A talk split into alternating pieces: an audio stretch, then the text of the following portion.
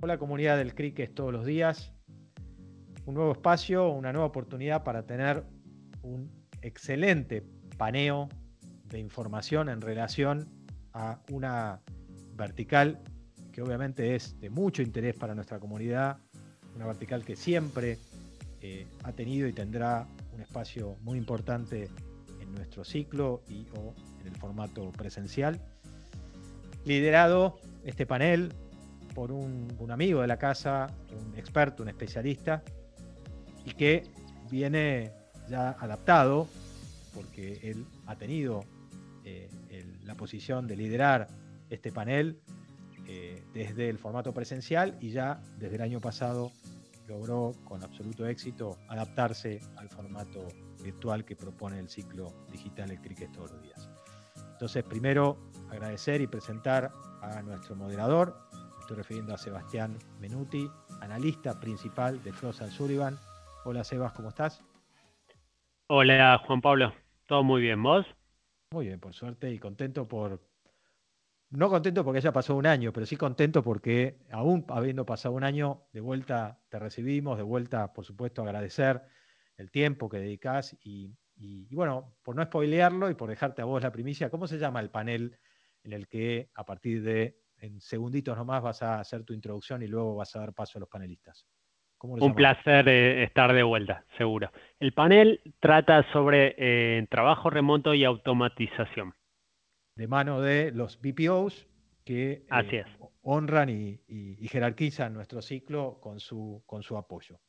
Bueno, como decía entonces, y como ya es costumbre en Sebastián, tanto en el formato presencial como desde el año pasado en el formato virtual, pedirte y ofrecerte unos primeros minutos para que como moderador del panel y a partir de estos ejes que ya adelantaste en el título, eh, bueno, nos hagas o le hagas a la comunidad del cricket todos los días la introducción que merece estos temas tan importantes y que luego darán paso entonces a, la discusión abierta, a la conversación abierta con los panelistas que, vas a moderar a partir de unos minutitos más.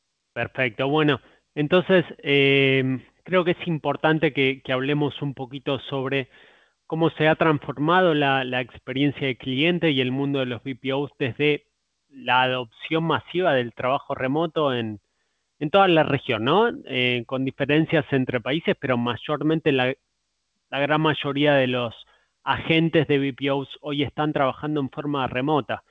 Y esto, si bien fue algo muy masivo y muy rápido al principio, eh, llegó un punto que los clientes y los clientes finales ya se eh, acostumbraron a esta situación y empezaron a elevar sus expectativas también del servicio.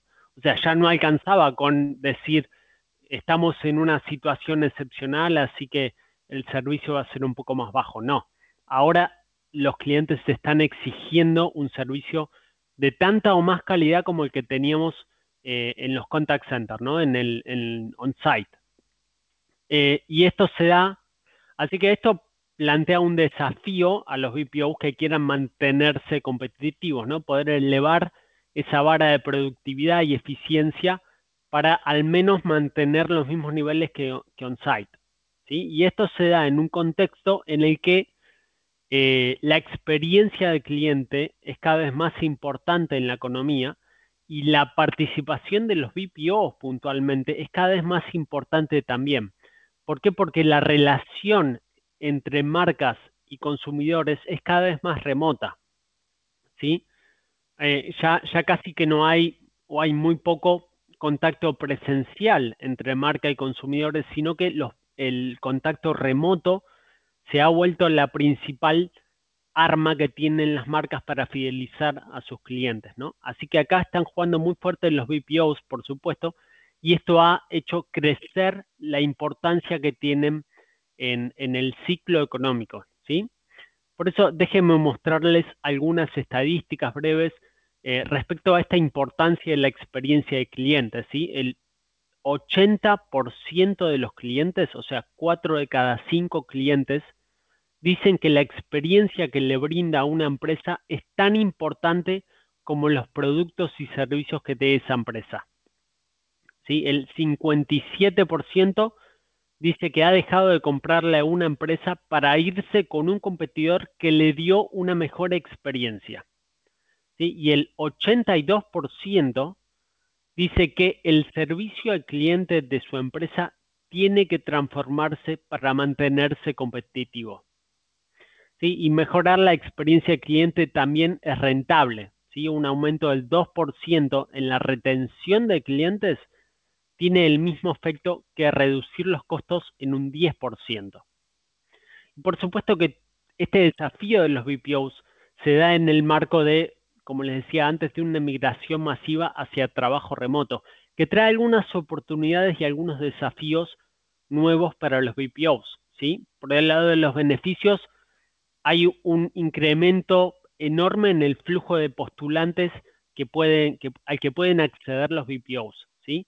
Ya no hace falta que estén cerca del site, sino que pueden acceder a cualquier persona del país siempre y cuando tengan la plataforma de trabajo remoto disponible, ¿no? Y esto abre la puerta no solamente a captar más cantidad de gente, sino a diferentes perfiles o perfiles específicos que quizás no estaban dispuestos a ir al, centro de contacto, pero sí están dispuestos a trabajar desde la casa, lo cual abre oportunidades de servicio y de diversificación para los BPOs. Por supuesto que aumenta la retención de los empleados, la satisfacción, baja el ausentismo y eh, también hemos visto que hay un incremento incluso de la productividad de los empleados, ¿sí? comparado con el mundo prepandemia, si querés, o el mundo eh, brick and mortar. Entonces, a partir de esto, los BPOs están teniendo que responder a una modalidad de trabajo remota en donde el reclutamiento y el entrenamiento se han reinventado, se están volviendo mayormente virtuales, en algunos casos completamente virtuales, aprovechando herramientas como eh, inteligencia artificial, gamificación, como eh, las plataformas de comunicación remotas que hacen, que hacen que Em, todo el proceso se agilice y se acorten los tiempos. igual de importante es que esos agentes que entran y que ya están en el, en el mundo del BPO se mantengan comprometidos y saludables. ¿sí? Es importante que las empresas estén al lado de la gente y le hagan saber que eh, son comprendidos, que tienen soporte de las empresas, que la empresa se preocupa por su bienestar y el de su familia también, especialmente en un momento tan complicado como este, ¿no? Y los agentes también necesitan que los empoderen, que les den las herramientas para poder lidiar con interacciones que son cada vez más complejas, ¿sí? Eh, entonces, tener herramientas que les vayan mostrando el camino a los agentes de qué es lo que por dónde hay que ir, qué es lo que hay que decir, cómo hacemos para eh, brindarle el mejor servicio o mejorar la satisfacción de este cliente particular, puede marcar la diferencia. Y no se olviden acá que la experiencia del empleado y la experiencia del cliente están profundamente ligadas. O sea, no puede haber una experiencia de cliente superior si no hay primero una experiencia de empleado que, haga, que los haga comprometerse con la marca eh, del proveedor del servicio del BPO y con la marca del cliente también. ¿sí? Pero por supuesto que no es solamente el talento remoto el que viene a transformar esta realidad de los BPOs. También la tecnología ha dado apoyos fundamentales a lo largo de este proceso. ¿sí? Desde lo que son las soluciones de autoservicio y estrategias de desvío de llamadas que han permitido que ante el incremento del flujo de llamadas, los BPOs puedan eh, aprovechar mejor los canales digitales para bajar costos, para aumentar productividad. Se han aprovechado la inteligencia artificial, los RPAs, los agentes virtuales, justamente para no solamente bajar costos, sino poder elevar el nivel de servicio que están teniendo los clientes y que pueden dar los agentes desde la casa.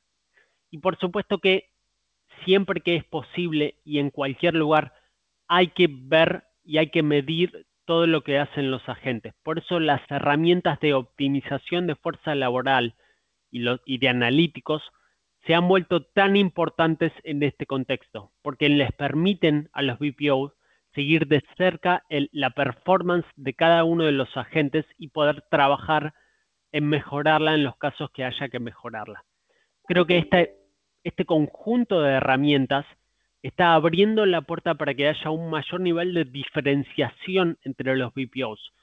Y por eso me parece que es tan importante que pasemos a escuchar de parte de los protagonistas reales, de parte de los que llevan adelante estas estrategias, cómo están abarcando, cómo están enfrentando tanto el tema del trabajo remoto como el de la automatización de la experiencia de cliente. Y por eso, eh, Juan Pablo, vuelvo con vos para que demos comienzo al panel. Eh, y, creo que los dos ejes que elegiste son los que eh, grafican tremendamente bien, digamos, y, estos dos terribles cambios, ¿no? El de las personas, que siempre ha sido y será un espacio de, diferenciación y un, espacio de juego y de, de, complejidad dentro de cualquier ámbito eh, empresarial, el, tener a las personas en, el, espacio y en el, ámbito que, que mejor produzcan desde el punto de vista, entre comillas, así fabril, pero también en el ámbito en el que mejor se sientan y mejor eh, experiencias reciban por parte de la compañía. Y del otro lado, el desafío de la tecnología, súper eh, también eh, ejemplificado y graficado en el, concepto de la automatización. Así que, bueno, como siempre, muy oportunos los temas que, que elegís y, por otro lado, muy desafiantes para, como vos decís, los los protagonistas de este panel, que, ahora de vuelta desaparezco y te dejo en manos de ellos para que puedas conversar y, presentarlos. Un millón de gracias, Sebastián. Te dejo con los panelistas.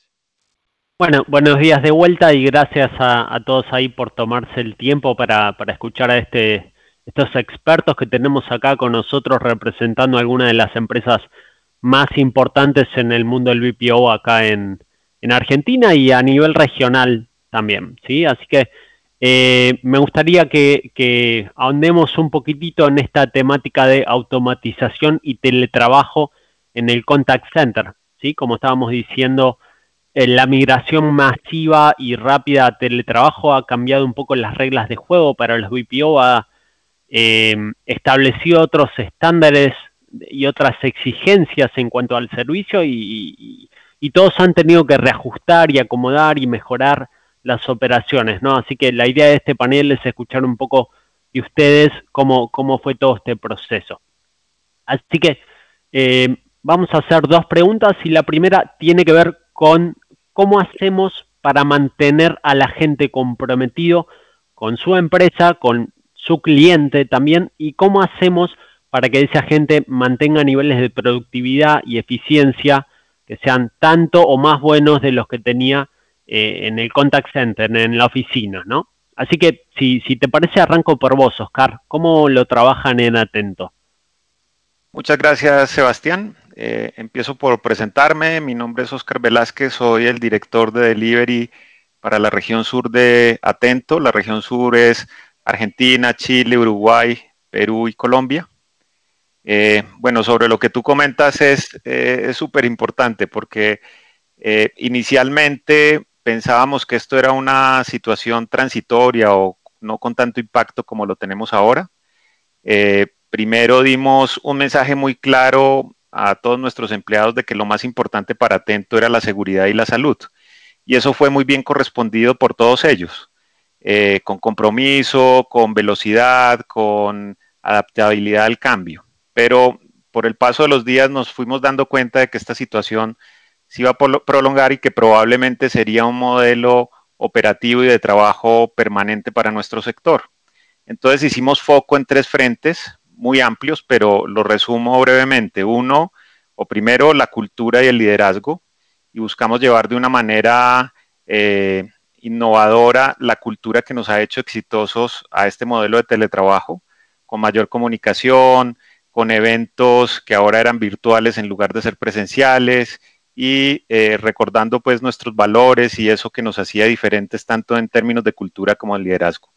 En un segundo momento colocamos más tecnología eh, entendimos muy rápido que no solo era una tecnología para resolver el tema de conexión, sino que teníamos que suplir necesidades tecnológicas alrededor del tema de comunicación, eh, de control, de supervisión, eh, mesas de ayuda, soporte en los procesos mismos.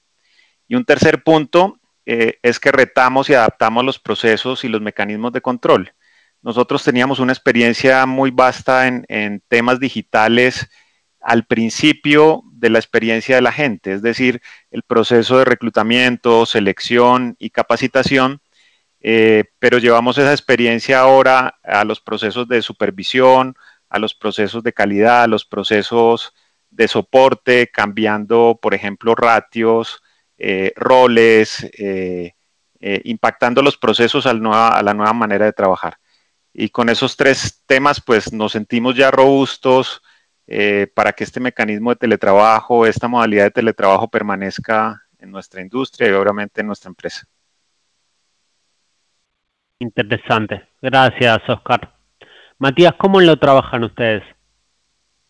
Bueno, yo también empiezo por, presentarme. Mi nombre es Matías Argota, soy director de operaciones, Workforce y experiencia de entrenamiento en, en Conecta Argentina. Eh, al igual que, lo que mencionaba Oscar, nosotros, eh, yo lo divido como en etapas a este tema. La, primera gran etapa fue eh, el año pasado, donde surgió este tema de la, de la, pandemia y obviamente que priorizando el cuidado y la salud y la seguridad de todos los colaboradores, todo el compromiso se, generó, se generó por ósmosis, se generó solo. Eh, fue súper correspondido por los colaboradores y, todos velamos por estar tranquilos eh, y velar por las fuentes de trabajo y la seguridad y la salud de todos. Una vez superada esa primera etapa, eh, tuvimos que ayornarnos a, la nueva realidad que entendemos que, va a seguir por un largo tiempo, porque así como tiene algunas oportunidades, tiene muchas virtudes. y para eso tuvimos que adaptar la compañía a la nueva realidad, empezando con nuevos roles, de, las figuras operativas ya existentes, crear nuevas áreas que no existían y que, y que en la época del teletrabajo son vitales para el funcionamiento, robustecer otras, actualizar los manuales de competencia porque las habilidades que tienen que tener nuestros mandos medios son distintas y tienen que estar ayornadas a una nueva realidad. Todo eso generó un enfoque de trabajo distinto y crear nuevas herramientas de comunicación para que los colaboradores puedan estar y sentirse parte de la compañía estando lejos y no estando físicamente en la organización. Después lo fuimos profesionalizando al proceso y tuvimos que usar mucho la empatía, entender que no todos los colaboradores estaban en la misma realidad, que los lugares eh, físicos y las composiciones eh, de cada uno de los lugares donde los operadores estaban trabajando era distinta y es distinta. Entonces teníamos que adaptarnos a esa realidad y darles herramientas a nuestros colaboradores para que ellos puedan desarrollarse bien. Esta famosa frase de cuida a tus empleados y ellos cuidarán de tus clientes, bueno, es, tal cual lo que sucedió. Eh, nosotros tuvimos que ayornarnos a esa realidad y dar soporte desde todo punto de vista para que los colaboradores se sientan parte y que el compromiso y la productividad de los agentes sea una consecuencia y no sea luego una causa de un desvío para que vos después puedas controlar o corregir, sino que directamente se, sale sola una vez que vos eh, pones a disposición todos los recursos de la compañía para que los colaboradores estén cómodos y se sientan confiados eh, y puedan desarrollar su trabajo de la, menor, de la mejor manera posible. Sí, muy buena. Gracias, Matías. Ariel, ¿cómo lo ves vos? Hola, buenos días a todos. También empiezo presentándome a Ariel Arnaudo, subdirector de Voltis. Em, en nuestro caso, Seba, pusimos foco por ahí en, el liderazgo para complementar un poco lo que están comentando mis colegas. Eh, liderazgo a través de la transformación personal, el autoliderazgo, ¿no? La cultura intraemprendedora, haciendo foco en identificar a aquellos intraemprendedores y promotores, ¿no? Y por otro lado, la innovación, como entendemos nosotros que es el único camino para poder transitar este, estas épocas de, ambigüedad, como decimos nosotros. Em, en relación a los líderes, que creo que ellos han jugado y están jugando un rol muy protagónico en esto de fortalecer la cultura y y en cierta forma transmitir cuál es el propósito que tenemos cada uno de todos los colaboradores eh, en la empresa para salir adelante, muchas más herramientas brindarle a, los colaboradores. Creo que hay tres preguntas esenciales que todos los líderes hoy se quieren hacer. Una es quiénes somos, ¿no? Definiendo cuál es el propósito resonante, cuál es la agenda de valor que tenemos nosotros en la diaria y, crear una cultura especial, ¿no? Con únicas, únicas prácticas ayornadas a nuestra empresa, con rituales y demás. La segunda pregunta es cómo operan, que creo que es el punto por ahí más importante y tiene que ver con en algo que estamos nosotros, que es en aplanar la estructura para operar como red, una red empoderada con equipos bien dinámicos. Ya entendemos que lo vertical no, no nos está funcionando, dejó de funcionar hace un tiempo, por otro lado, acelerar los procesos de la toma de decisiones para mejorar la calidad y la, velocidad de esas decisiones, ¿no? Y tratar el talento interno como el capital de la empresa, creando experiencia en esos colaboradores, una experiencia diferente. Y creo que la tercera pregunta que se hacen los líderes es cómo, cómo crecemos, ¿no? Entendiendo que tenemos que tener una perspectiva del ecosistema con comunidades colaborativas que crean valor juntos. Por otro lado, construir una plataforma tecnológica rica en datos, porque creo que hoy la tecnología juega un rol fundamental en el teletrabajo. Y por otro lado, acelerar este aprendizaje colaborativo. Así que lo entendemos por ahí, por, ese lado, quiénes somos, entendiendo cómo, cómo debemos operar y cómo tenemos que crecer en esta comunidad y en este formato de teletrabajo, un poco para complementar lo que acaban de comentar mis colegas. Fantástico. Gracias, Ariel. Lucas, ustedes en Telemercado, ¿cómo, cómo ven este tema? Buen día a todos, me presento. Eh, mi nombre es Lucas Figueroa, soy gerente de operaciones en Telemercado. Somos una empresa con más de, 20 años en el sector.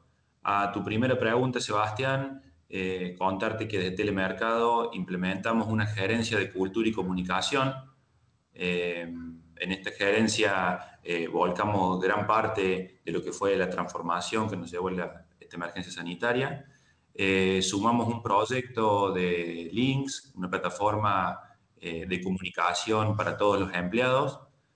En, esto, mm, para volcar a lo que es la, multicanalidad desde adentro, también en telemercado lo que hicimos fue diferenciar dos grandes universos de personas. Nosotros tenemos empleados que ya eran parte de telemercado al momento que se declaró allá en, marzo del 2020 la emergencia sanitaria.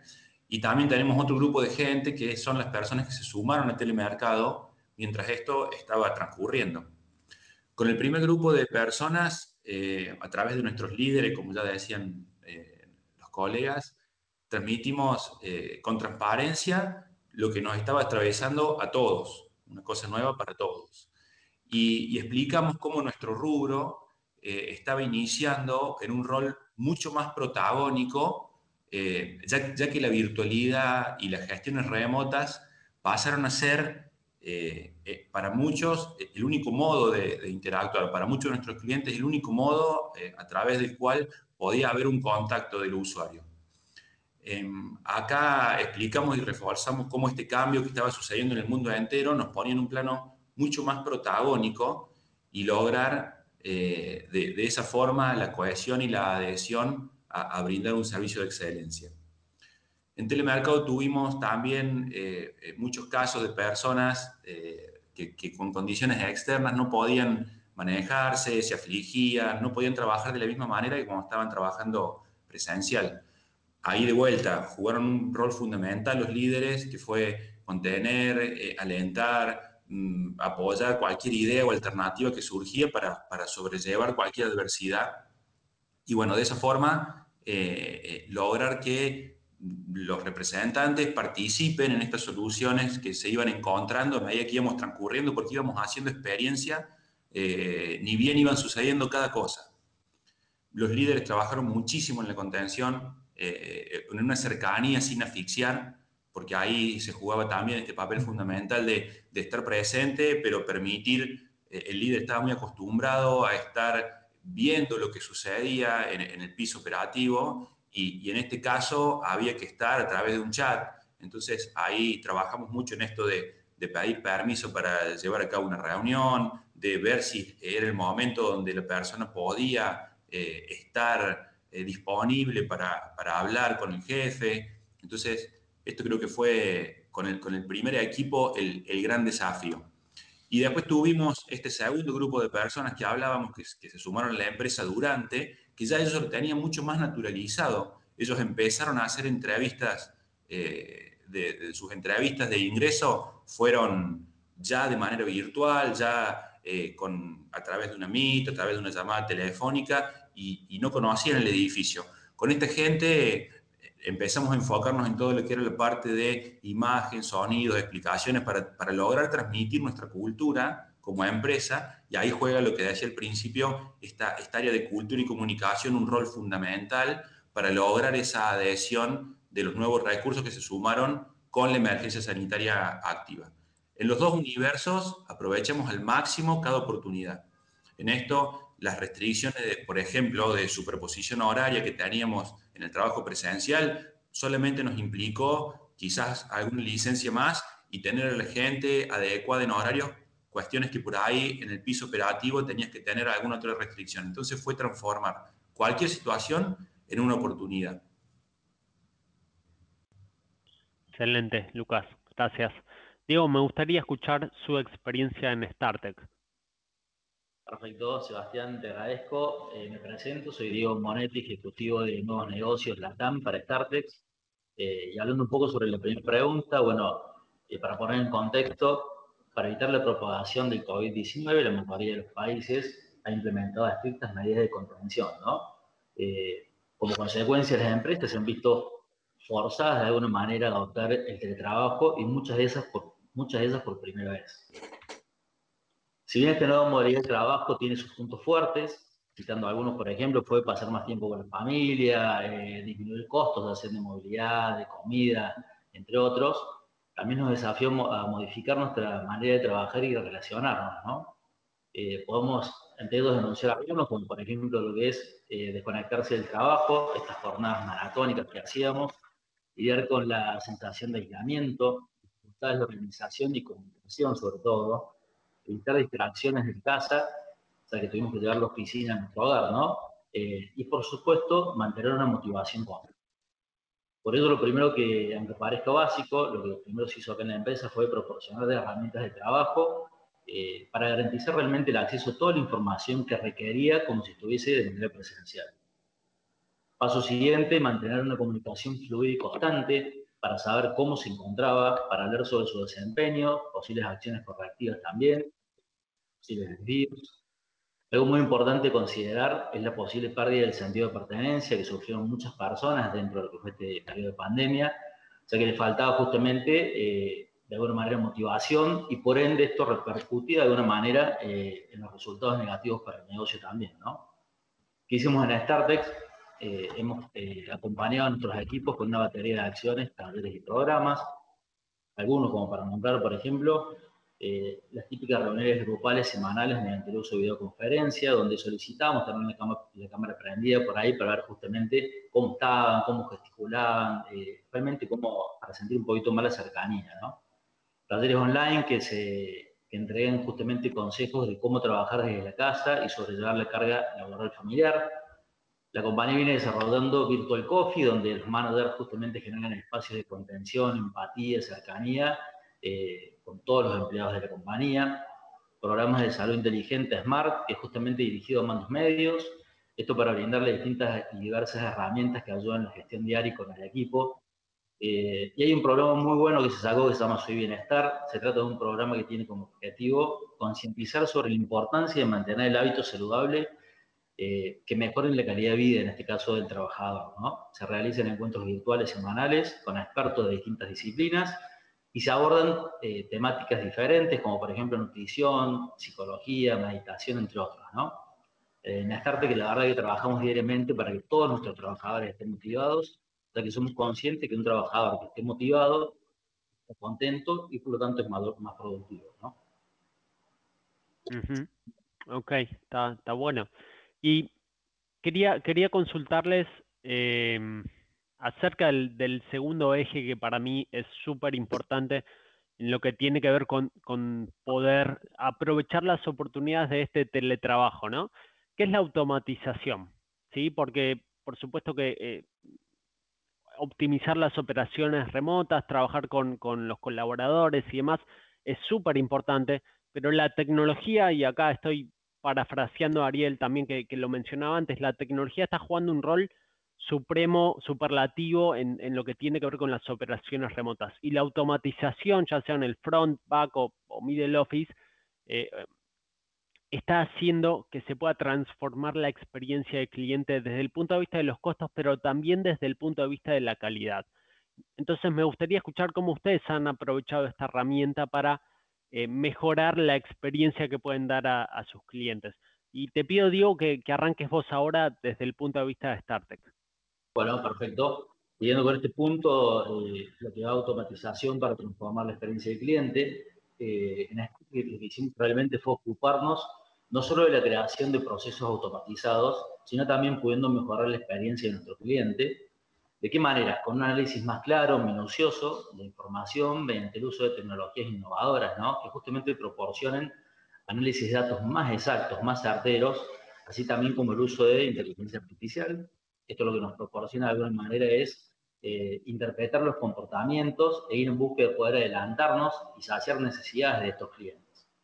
Entendemos que los contact centers son la principal interfaz de una empresa con clientes, por eso que ofrecer una experiencia o un canal por ahí en este punto va a proporcionar una experiencia de cliente más íntegra, bien estructurada, eh, consistente a través de todos los canales posibles cuando el cliente interactúa.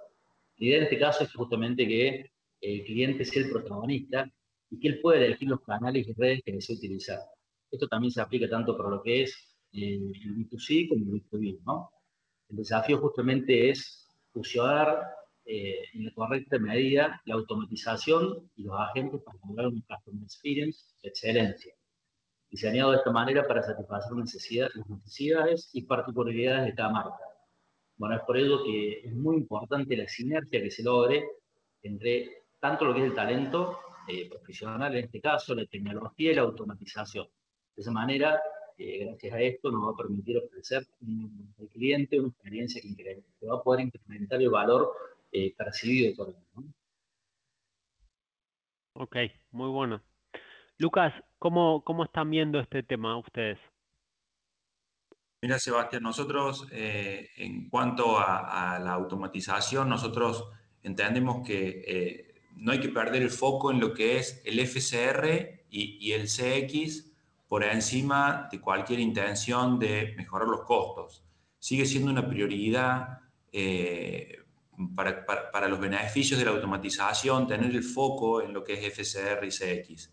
Muchas veces no, no es así. La automatización nos plantea esos desafíos al momento del diseño eh, en cuanto a, a plantear desde el inicio, construir eh, cualquier planificación para que los clientes que nos requieren soluciones eh, sepan que el servicio tiene que estar orientado hacia la resolución en primer contacto y tiene que estar orientado hacia el CX y va a ser una consecuencia la mejora de costos. Nosotros em, trabajamos junto a nuestros clientes para que estos procesos de automatización que, que se quieran llevar adelante tengan el objetivo de la integración con los sistemas. Eso es lo que va a permitir que haya una transacción.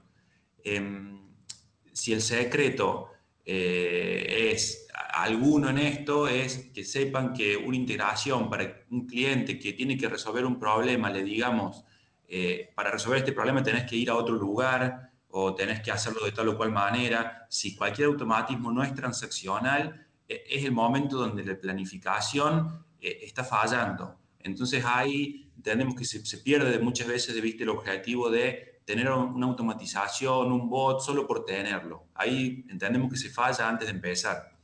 Para nosotros eh, lo que ofrecemos en telemercado es el, el, diseño pensado en un mediano plazo o en un largo plazo, pero un diseño pensado siempre en la integración. Eh, esto creemos que es el secreto de si te contacto, por ejemplo, y en los datos que, que vos me tengas que brindar, te indico eh, cómo haces para ir a una web, cómo haces para hacerlo por el chat, cómo haces para hacerlo en, una llamada telefónica. El cliente por donde nos contacta tiene que tener una resolución en ese lugar. Y ahí es donde entiendo, entendemos acá en telemercado que se tiene que hacer foco eh, en que sean automatismos transaccionales. La resolución en el primer contacto es, fundamental y es lo que nos marca el, el objetivo y el camino a seguir. Bien, bien, muy bueno. Ariel, ¿qué tal ven esto de Nevoltis ustedes? Te cuento, es muy interesante lo que, la distinción que vos hiciste, Seba, respecto del front o en el back. Digo, creo que eso también es, una clave porque yo entiendo por ahí que mm, los procesos de automatización han, ido evolucionando de a poco. Creo que eh, todas las empresas que nos dedicamos al, usuario final, en cierta forma hemos comenzado hemos transitado ya un camino en esto de la automatización, que hay cosas que ya están súper resueltas, por ahí que tienen que ver con, qué sé yo, devoluciones, eh, los batch nocturnos, exportación de audio y demás. Después fuimos por el tema de los bots, ¿no? De, tanto el voice bot, ¿no? De aquellas, de, ese bot, digamos, que llama para hacer ciertas gestiones rutinarias, ¿no? De, de cara al colaborador y aprovechar por ahí el potencial que tiene ese colaborador para gestionar otro, otro tipo de, de, procesos quizás un poco más, más complejos. Eso fue, digamos, ya te diría, previo pandemia. Hoy en que estábamos, creo que seguimos apostando. Al principio yo había hablado de, este tema de descubrir entre emprendedores y cuál es el potencial, identificar los talentos. Necesitamos hacer algo con eso y creo que ahí está la clave para que nosotros podamos evolucionar como empresas que proveen servicios de excelencia o, generan experiencias memorables al cliente. Por eso tenemos que liberarlos a nuestros colaboradores de esas tareas que, por ahí no están, no están tan buenas que las puede resolver la tecnología. Un ejemplo que puedo citar, por ejemplo, nosotros ya estamos eh, implementando, gestionando con bots para la generación de reportes. Un bot que se mete en todas las plataformas, unifica, digamos, el OD además, y, entrega, digamos, toda la información a través de una herramienta de Business Intelligence, a través de la web, por ejemplo, de forma tal de que esos analistas estén trabajando quizás en cómo pronosticar ante estas nuevas demandas, ¿no? Ese puede ser un ejemplo.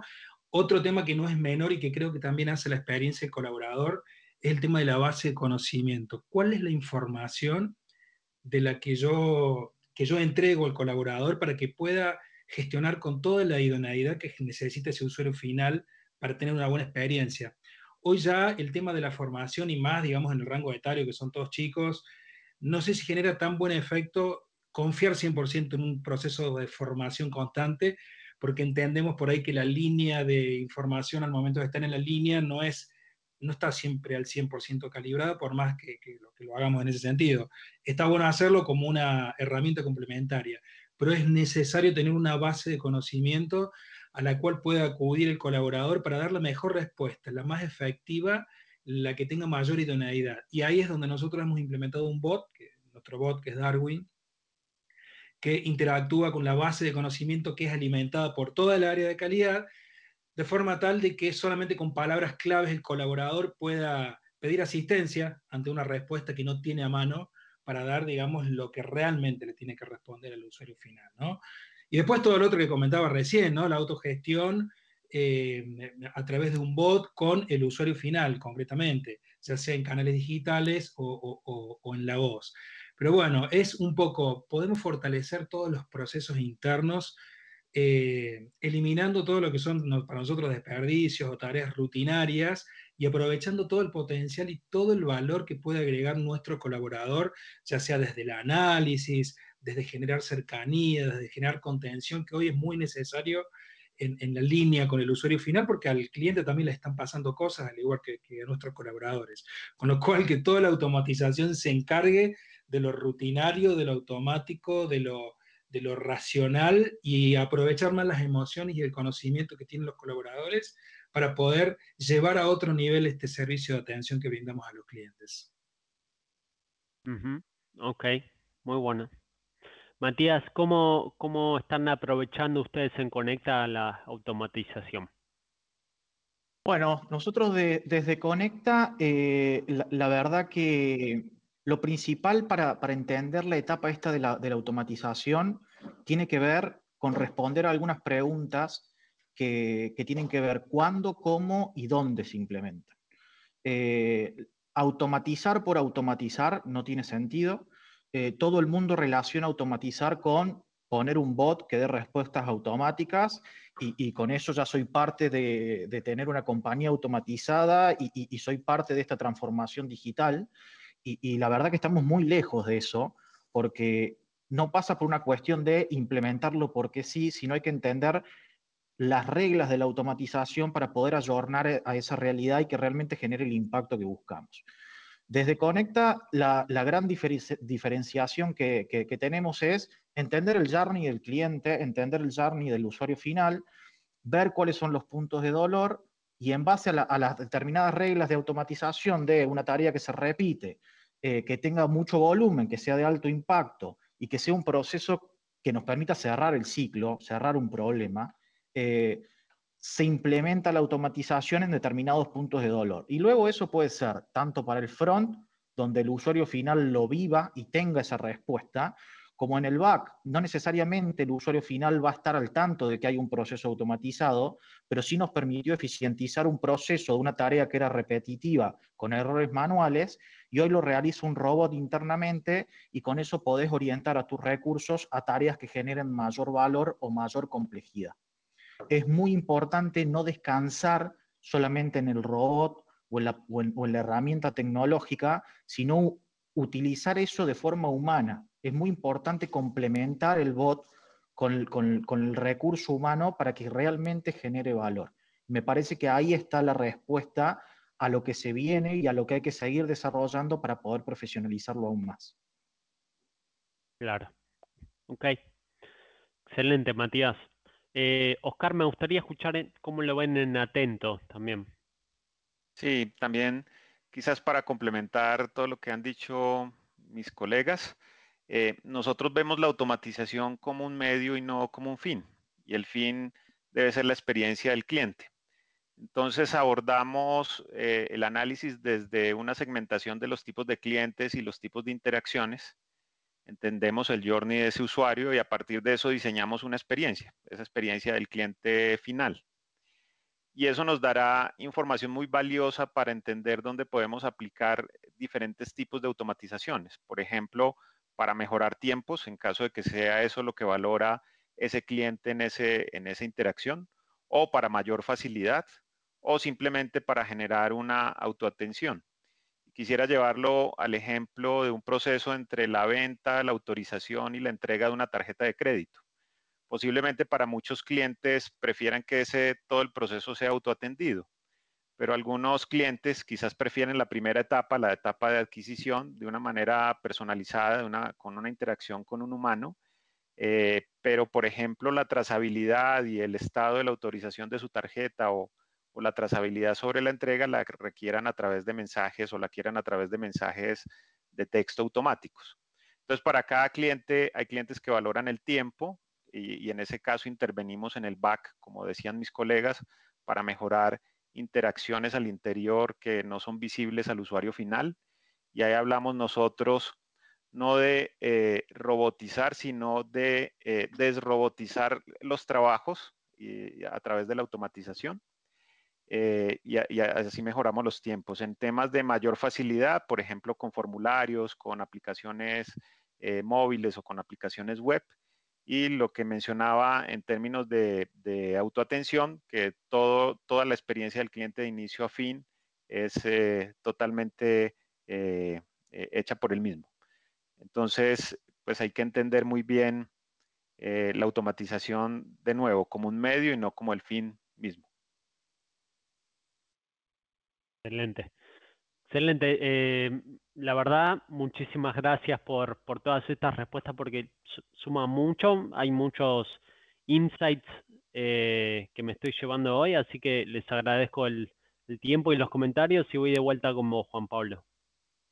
Gracias, Eva. Gracias a, a Diego, Oscar, Lucas, Ariel, Matías. La verdad que son un exponente muy grosso, hablando en un término muy criollo, muy argentino, de, esta industria que ha evolucionado, no quiero parecer viejo, pero la verdad que escuchar el grado de personalización, que cuando uso esta palabra la uso a propósito, porque en realidad ustedes lo que han hecho es poner siempre en primera persona o en primer lugar a la persona y lo han y han ido a la persona empleado y a la persona cliente todo el tiempo, yendo y viniendo, con ejemplos, cuando hablaban al final de la automatización o de la integración tecnológica, logrando justamente jerarquizar la persona, revalorizarla en el sentido del espacio dado al empleado y por otro lado también entender que los clientes de sus clientes son personas distintas y únicas y exigen nuevamente el esfuerzo de personalizar. Pero imaginar eso en la volumetría que ustedes lo hacen, que no fue nunca la pregunta, pero no lo quiero dejar pasar. Ustedes administran procesos con, una, con un volumen de interacciones gigante. Entonces, no lo están contando desde un espacio de garage o desde una boutique, lo están contando desde operaciones de miles y cientos de miles de procesos y de interacciones. Así que, si, bueno, si a alguien no le da claro mi pasión por los BPO, creo que me acabo de, me acabo de revelar como tal, eh, pero realmente eh, aplaudo el, nivel de profesionalismo que, mostramos como región, que muestra este ecosistema y, les agradezco, por supuesto, a los cinco por la generosidad de, presentarlo. Y, que no deja de ser además una oportunidad nuevamente, eh, lo dije en el panel anterior y en el grupo anterior y lo digo en este, de, mostrar realmente la potencia, el profesionalismo que tiene nuestra región al mundo y a la región en sí mismo. Así que eh, gracias, gracias además a los cinco y a las empresas que ustedes representan por ser parte de nuestro ciclo desde el primer momento, así que nuevamente eh, agradecido de mi parte. Gracias Juanpa. Gracias Eva. Muchas gracias Juan Pablo. Gracias. gracias a todos. Un, un honor estar participando siempre de este panel.